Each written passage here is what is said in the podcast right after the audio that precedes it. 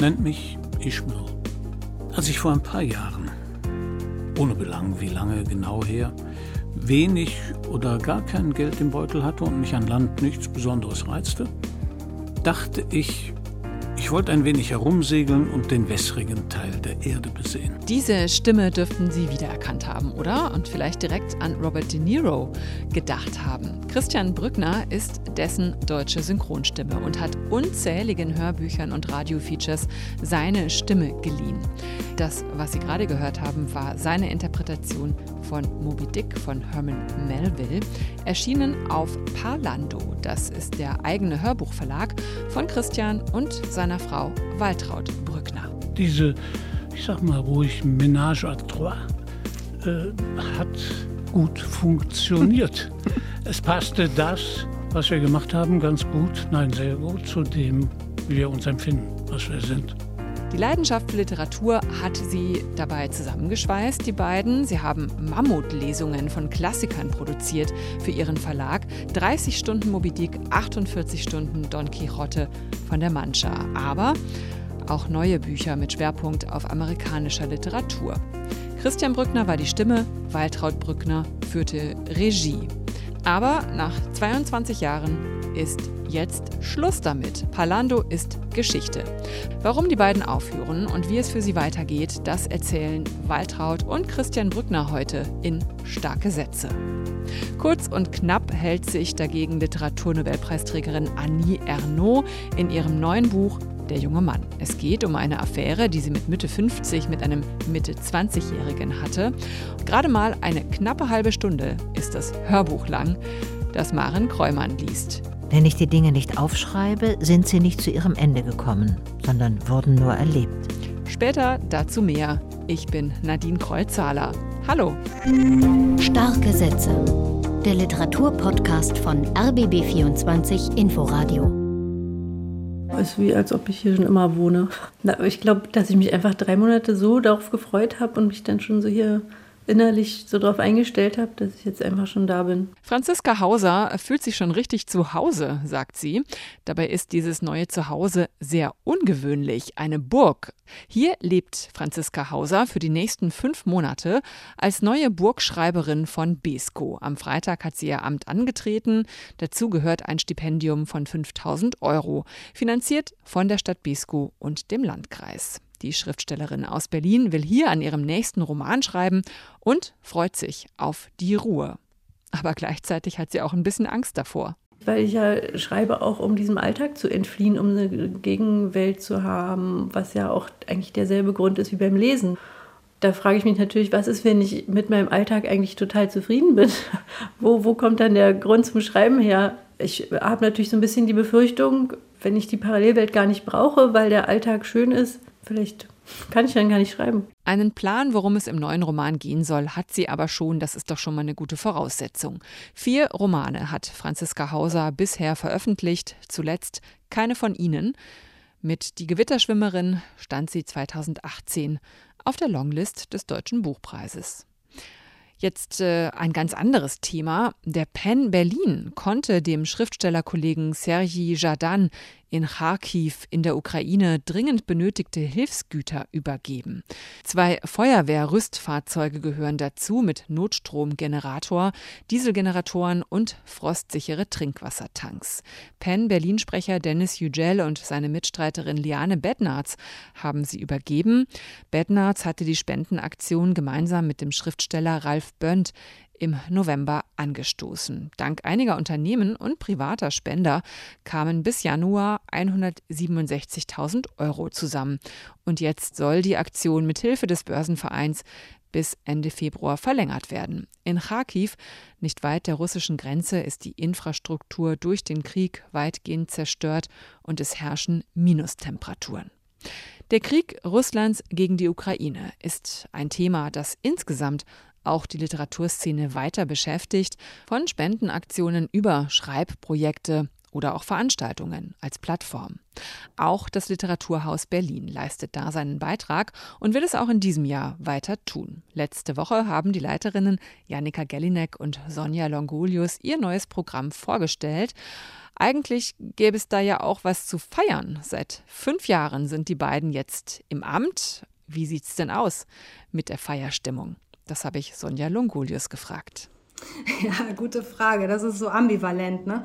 Ja, wir müssen das irgendwie unbedingt feiern. Das waren ganz tolle und aufregende und wilde fünf Jahre. Also wir wollen rund um den rund um Ende März, am 24. und 25. März, diesen fünften Geburtstag vom Liebe feiern, wo wir halt irgendwie vom Literaturhaus Berlin, das es natürlich schon viel länger gibt, ins Liebe geworden sind und unseren Einstand dort gefeiert haben. Und das soll in diesem Jahr ja irgendwo auch begangen werden, obwohl es ja echt so ein kompliziertes und also komplizierte und schwierige Zeit ist und auch dieses Jahr jetzt nicht gerade leicht anfängt und trotzdem müssen Geburtstage gefeiert werden. Auf jeden Fall. Du sprichst da auf die Krisen an, die die Welt immer noch äh, beschäftigen. Die Energiekrise, es gibt den andauernden Krieg äh, Russlands gegen die Ukraine, die Klimakrise. Welche Rolle können denn da so allgemein Literaturhäuser überhaupt einnehmen? Ja, ich finde das total wichtig, dass es diese Orte gibt. Also das sind sicherlich auch Museen und Bibliotheken und andere öffentliche Orte, aber eben irgendwie auch die Literaturhäuser und gerade die also für mich sind das Orte der Begegnung und, und des Austausches. Also hier kommen die Menschen her mit, mit ihren Themen ähm, und hier werden eben diese ganz aktuellen Themen können verhandelt werden und aus ganz unterschiedlichen Perspektiven sich einfach einmal angeschaut werden. Und wir haben für uns in diesem Jahr so ein bisschen dieses Bild der Oase ausgerufen. Also wir wollen so eine Art Oase sein. Die Reisenden kommen hier vorbei, die können sich ein bisschen vom Alltag ausruhen, die können sich hier austauschen und irgendwie auch Energie, neue Energie tanken und dann hoffentlich irgendwie gestärkt in, in dieses Leben wieder hinausgehen, das ja im Moment doch sehr kompliziert für viele ist. Also Literaturhäuser laden eben unterschiedliche Menschen ein, sehr unterschiedliche Menschen mit unterschiedlichen Themen und Meinungen und die dürfen hier sein und einen Dialog führen und sich auch mal streiten und dann eben weiterkommen in diesen ganzen Fragen, die uns alle betreffen, ja. Du sagst, Oase wollt ihr sein. Dazu passt ja auch euer neues Bühnenwandbild, also hinter der Bühne. Da ja, ist so eine Art Wüstenlandschaft nachempfunden mit Kakteen, die da aus der Wand heraus wachsen. Äh, was steckt dahinter? Ja, das ist das neue Bühnenbild von Marc Bausbach, einem Berliner Künstler. Es ist tatsächlich eine Art Wüstenlandschaft von weitem entfernt. Es ist aber, besteht sie aus Lehm. Ähm, und in diesen Lehm eingebaut sind Kakteen. Und der Hintergrund dessen ist, dass ähm, der Hausherr, der dieses Haus hat erbauen lassen, diese Gründerzeitvilla 1890, der hat, hatte die größte Kakteensammlung Europas damals. Das war Hermann Gruson. Und nach ihm ist auch einer dieser Kakteen benannt, Grosonii. Also es ist einmal der Blick nach hinten in die Historie, in die Geschichte des Hauses und dann gleichzeitig äh, mahnt diese Wand aber natürlich auch das an, was gerade ist, nämlich die Klimakrise. Also das heißt, man kann auch vor dieser Wand sitzen und sich daran erinnert fühlen, wie im letzten Sommer in Berlin und Brandenburg, wie heiß und trocken es war, wie ausgedörrt es war. Und gleichzeitig soll sie aber auch Mut geben, denn Lehm ist ein ganz toller Baustoff, der Feuchtigkeit speichern kann, Wärme aufnimmt, aber auch kühlt im Sommer. Und ähm, es ist eben ein nachhaltiger Baustoff. Also das heißt, all diese Assoziationen und Themen verbergen sich hinter diesem Bühnenbild oder man darf auch einfach davor sitzen und verträumt der Lesung lauschen und auf Kakteen schauen. Und wie holt ihr jetzt äh, diese wichtigen gesellschaftlichen Themen und Impulse programmlich äh, ins Literaturhaus? Ja, ich habe noch mal ein bisschen drüber nachgedacht. Auch im vergangenen Jahr haben wir das natürlich auch schon gemacht. Da ging es ja stark um die Pandemie. Da haben wir die Kinder und Jugendlichen ins Zentrum genommen. Wir haben aber auch gleich begonnen, irgendwie, als der Angriffskrieg gegen die Ukraine startete, die ukrainischen Autoren und Autorinnen mit ins Boot zu holen. Da kam uns das Digitale natürlich auch sehr gelegen. Und also ich denke, in diesem Jahr wird dieser Krieg leider uns alle weiterhin beschäftigen und auch im Literaturhaus. Wir haben uns vorgenommen, in jedem Programmheft mindestens eine ukrainische Stimme zu haben. Das heißt, wir werden viele ukrainische Autoren und Autorinnen bei uns auf der Bühne präsentieren. Und wenn sie nicht reisen können, dann werden wir sie zuschalten in unserem digitalen Programm. Also das heißt, dieses Thema des Krieges wird uns auf jeden Fall begleiten. Ähm, ihr habt auch eine interessante neue Reihe, die heißt äh, Grundgesetz und Literatur. Was hat denn das Grundgesetz mit der Literatur zu tun? Ja, unsere neue Reihe. Grundsätzlich heißt sie, das Grundgesetz und die Literatur. Und ähm, die will sich anschauen, wie unser Grundgesetz aus literarischer Perspektive zu lesen ist. Und wir haben eingeladen in einer Reihe, die zehnmal im nächsten, also in diesem Jahr stattfinden wird, Autoren und Autorinnen gemeinsam mit Juristen und Juristinnen, die sich dann jeweils mit einem Artikel beschäftigen. Ja, zu erwähnen ist auf jeden Fall noch, dass wir das zusammen machen mit René Schlott vom Leibniz Zentrum für historische Forschung, dessen Idee das auch äh, mit war, der das kuratiert und der die Abende auch als Moderator begleitet. Viele, viele Pläne und schöne Aktionen gibt es vom Literaturhaus Berlin in diesem gerade noch frischen Jahr. Sonja Longulius war das. Und äh, für den Herbst plant das Literaturhaus Berlin ein Exilfestival. Das wird Terra Incognita heißen, Occupy in Exile und von ExilschriftstellerInnen gestaltet werden. Das also der kleine Ausblick und die Reihe übers Grundgesetz und die Literatur ist schon gestartet und der nächste Abend findet am 9. Februar mit Daniel Kehlmann statt. Seine Stimme eilt Christian Brückner immer voraus. Er hat den Spitznamen The Voice. Und wenn er irgendwo in ein Restaurant geht oder Brötchen beim Bäcker bestellt, dann kommt es immer wieder vor, dass er einfach so an seiner Stimme auch erkannt wird. Unverwechselbar ist diese und er leiht sie nicht nur Robert De Niro im Kino, sondern auch unzähligen Hörbüchern. 22 Jahre lang hat Christian Brückner gemeinsam mit seiner Frau Waltraud Literatur im eigenen Verlag, im Palando Verlag, zum Klingen gebracht. Neben Klassikern sind politische Sachbücher erschienen und deutschsprachige Romane. Ein Schwerpunkt war immer die moderne amerikanische Literatur. Don DeLillo, James Baldwin, Richard Ford und zuletzt Cormac McCarthy mit einem Psychiatrieroman in Dialogform. Stella Maris. Hier ein Auszug. Vielleicht sollten Sie etwas von sich selbst erzählen. Oh Mann. Nein? Was wird das hier? Malen nach Zahlen? Wie bitte? Schon gut. Ich bin nur so naiv, dass ich immer wieder denke, es wäre vielleicht möglich, diese Erkundungen auf einem Vektor durchzuführen, der nicht durch Heuchelei total ins Unplausible gelenkt wird. Was meinen Sie? Meinen Ton? Schon gut. Wir machen es auf Ihre Art. Was soll's?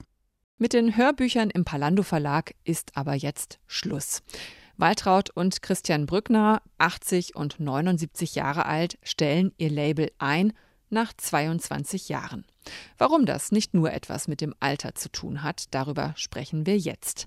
Erstmal wollte ich aber von den beiden wissen, wie sie denn ins neue Jahr gestartet sind. Also, ich fand ganz toll. Wir waren nämlich mit der ganzen Familie zu zehnt also auf der Insel Föhr und haben da ja, die Weihnachtstage verbracht, ins neue Jahr gefeiert mit Enkeln von fünf bis 22 Jahre alt. Und äh, das war herrlich. Wir waren alle zusammen in einem Haus und es war turbulent und sprudelig und fröhlich und auch zänkisch, wie das so ist. Ich könnte fast dasselbe erzählen. Es war natürlich auch ein bisschen, ich musste mich vorbereiten, ich musste ein neues Programm machen, musste ich mich manchmal doch schon in ein Eckchen verziehen und mir meinen den nötigen freien Raum suchen. Und ansonsten war es sehr schön mit allen, mit der ganzen Familie, denn das kommt selten vor. Und obwohl alle, das heißt unsere beiden Söhne auch in Berlin leben hauptsächlich, sehen wir uns hier eigentlich sehr selten. Föhr ist ja sowas wie eine zweite Heimat für Sie beide. Ne? Sie haben ja da ein Haus. Ja. Und sind da eigentlich, ich sage ruhig, zu Hause, auch zu Hause. Seit 50 Jahren? Nein, länger. Jetzt hat ja das alte Jahr mit einer Ankündigung aufgehört, ja, die viele Hörbuchfans traurig macht. Sie geben ihren Verlag Palando, ihren Hörbuchverlag auf nach 22 Jahren produzieren Sie keine Hörbücher mehr im eigenen Verlag. Warum? Wie kam es zu dieser Entscheidung? Ja, schwer zu beantworten, aber auch leicht. Seit einiger Zeit denken wir darüber nach, wann wollen wir aufhören. Und für Christian war äh, die Arbeit der Vorbereitung für die Hörbücher, also bevor wir überhaupt ins Studio gegangen sind, äh, ja, so anstrengend und so, wie soll ich das sagen, so enttäuschend letzten Endes auch, weil anhand der Verkaufszahlen konnten wir sehen, dass die sehr rückläufig geworden sind.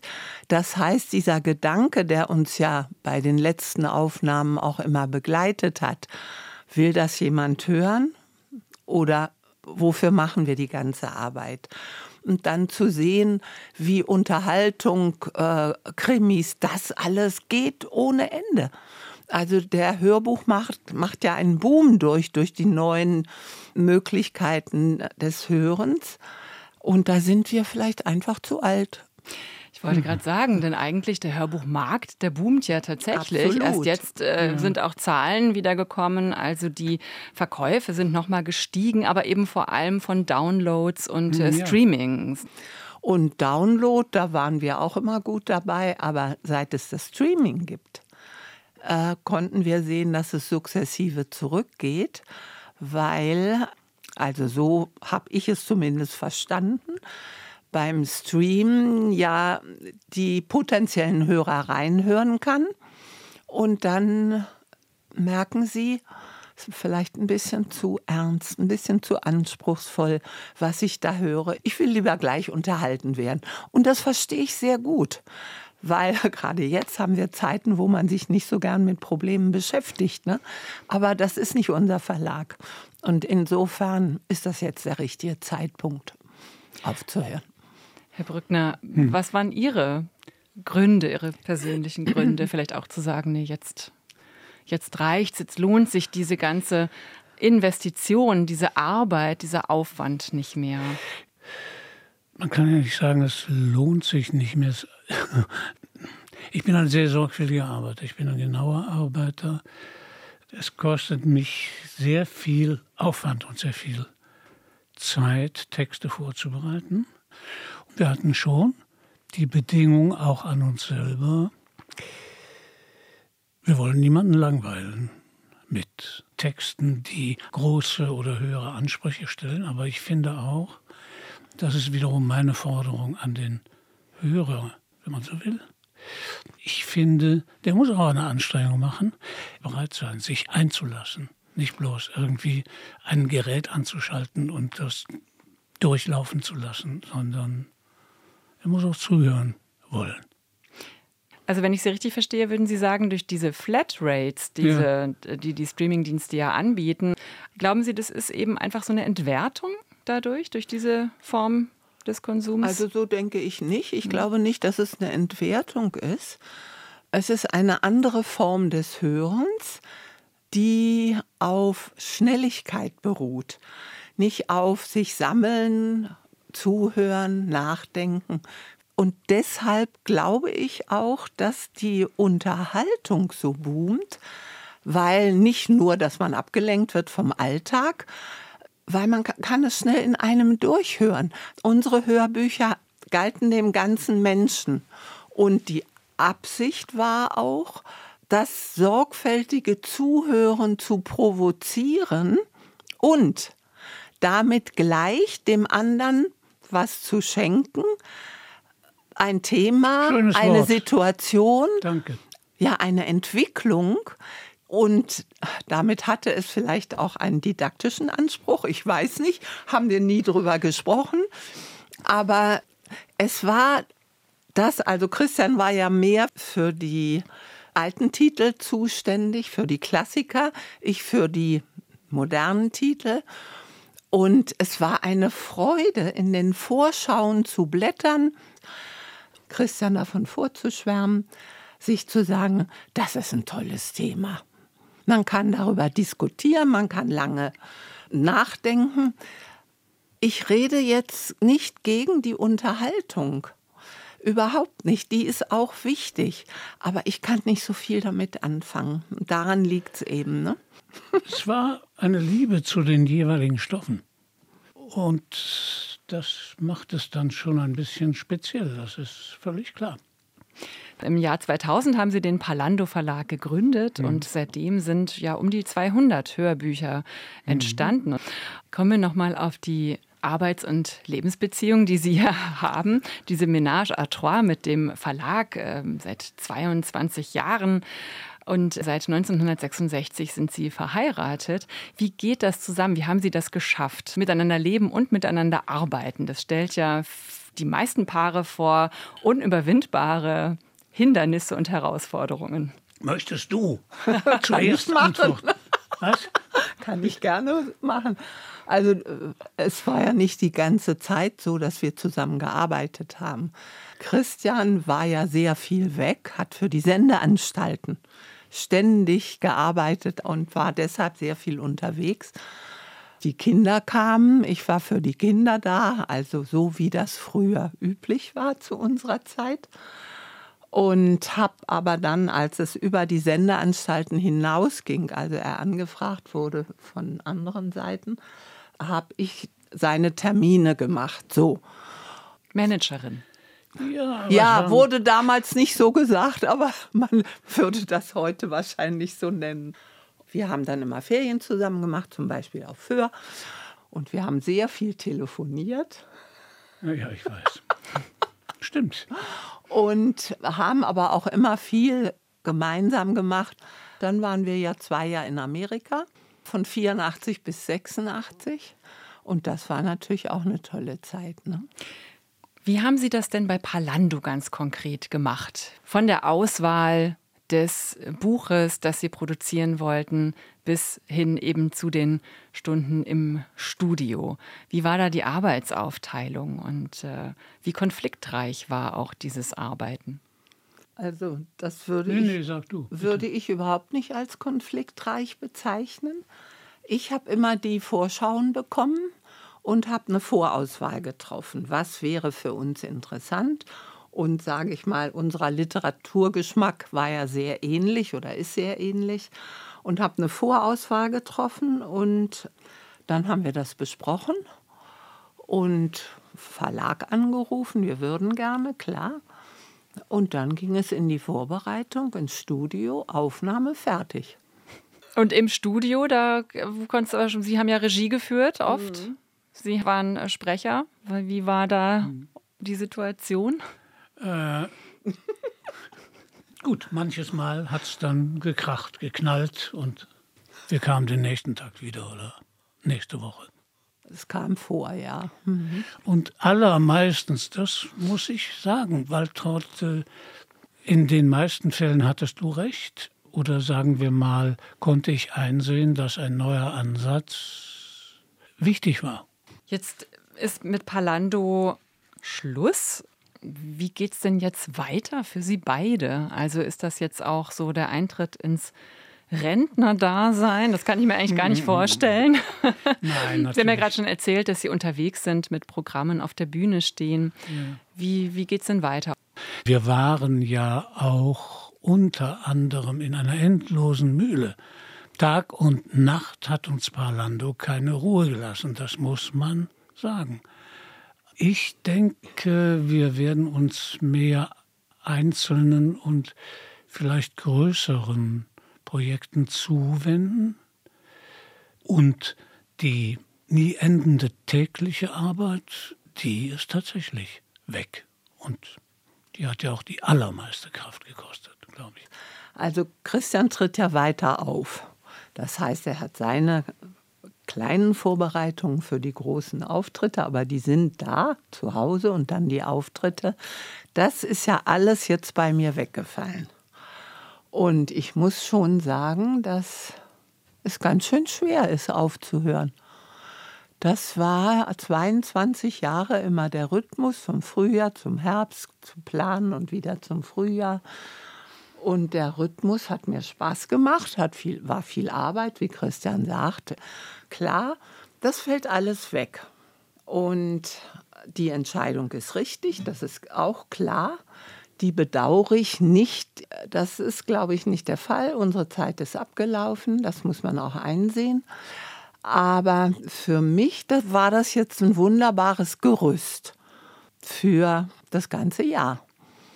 Und ich muss für tatsächlich was finden, bin auch dabei, aber das gehört jetzt nicht hierher, was zu finden, womit ich mich dann sehr intensiv beschäftige. Also als Rentner sich einen guten Tag zu machen, das ist eine Sehnsuchtsvorstellung. Aber das zu realisieren, sehe ich mich nicht, nicht in der Lage. Waltraud und Christian Brückner. Seit 1966 sind sie verheiratet. 22 Jahre lang haben sie den Hörbuchverlag Palando gemeinsam betrieben. Jetzt suchen sie also nach neuen Aufgaben. Die Informationen zu den Hörbüchern und Büchern dieser Podcast-Folge finden Sie auf rbb24inforadio.de. Eine knappe halbe Stunde kurz ist das Hörbuch Der junge Mann von Annie Ernaux, gelesen von Maren Kreumann. Das reicht nicht mal ganz für eine S-Bahnfahrt von Berlin Mitte nach Potsdam. Und doch steckt viel drin in diesem schmalen Büchlein. Am Montag erscheint es auf Deutsch in der Übersetzung von Sonja Fink bei Surkamp und im Audioverlag. Ja, und irgendwie passiert das noch auf der Welle des Literaturnobelpreises an Annie Ernaux. Obwohl das Original ist schon im vergangenen Sommer erschienen in Frankreich, noch vor der Bekanntgabe. Was erzählt Annie Ernaux jetzt hier überhaupt? Wie bei ihr üblich erzählt sie auch hier autofiktional aus ihrem eigenen Leben. Die heute 82-Jährige schreibt über eine Episode ihres Lebens, die sie in den 90er Jahren erlebt hat. Damals war sie Mitte 50 und ging eine Beziehung ein mit einem 30 Jahre jüngeren Mann in einer Phase der Schreibblockade. Ich hatte schon oft Sex, um mich zum Schreiben zu zwingen. Ich hoffte, nachdem die heftigste Erwartung vorbei wäre, die des Orgasmus, würde sich die Gewissheit einstellen, dass es nichts Lustvolleres gibt, als ein Buch zu schreiben. Vielleicht lag es an diesem Bedürfnis, das Schreiben in Gang zu setzen. Wegen seines Ausmaßes zögerte ich, das Buch anzugehen, dass ich a. nach einem Abendessen im Restaurant, wo er vor Schüchternheit kaum etwas sagte, noch auf ein Getränk mit zu mir nahm. Bei Ernaud geht es nie darum, bloß Erinnerungen nachzuerzählen. Vor allem die Reflexion darüber und die Reflexion über die Reflexion hat bei ihr Programm. Genauso wie universell gültiges Nachdenken über das Frausein und schonungslose Offenheit sich selbst gegenüber bis zum Risiko, sich verwundbar zu machen. Verwundbar ja, weil man sich direkt an mich wenden kann, an mich als Person und nicht als Schriftstellerin. Aber ich bin auch unverwundbar, weil das, was ich schreibe, aus meiner Sicht keine persönlichen Geschichten sind, sondern Geschichten, deren Medium ich bin. Meine Person zählt da eigentlich nicht. So Annie Ernaux im Dezember, kurz vor der Verleihung des Literaturnobelpreises an sie in Stockholm. Und so reflektiert sie dicht, kurz und knapp viele Themen, die sie auch in ihren anderen Werken umtreiben, wie Klasse, Herkunft, Emanzipation, Machtverhältnisse. Sie setzt sich hier auch mit Alter, Vergänglichkeit und Tod auseinander, schreibt über die Blicke der anderen auf das ungleiche Paar und über ihre eigene Wahrnehmung. Und sie sieht sich plötzlich auch durch die prekäre Arbeiterkind-Herkunft ihres Liebhabers mit ihrer eigenen, ähnlichen Herkunft konfrontiert. Der Altersunterschied führt ihr einerseits den Tod vor Augen, andererseits erlebt sie mit dem jungen Mann ihre Jugend. Nochmal. Er war die verkörperte Vergangenheit.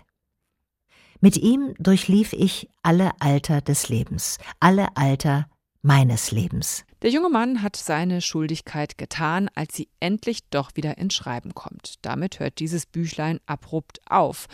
Das ist etwas unbefriedigend und auch schade, wurden doch bis dahin viele Gedanken auf den Weg gebracht.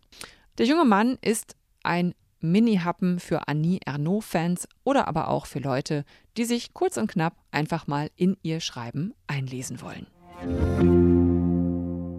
Ja, wir hören so auf, wie wir angefangen haben mit der Stimme, mit Christian Brückner und dem letzten ersten Satz aus Der Passagier von Cormac McCarthy. In der Nacht hatte es leicht geschneit, und ihr gefrorenes Haar war golden und kristallen, ihre Augen starr, kalt und hart wie Steine. Ich bin Nadine Kreuzhaler. Danke fürs Zuhören. Nächste Woche gibt's starke Sätze dann mit Stefan Oschwart. Tschüss, bleiben Sie stark. Starke Sätze. Der Literaturpodcast von RBB24 Inforadio. Wir lieben das Warum.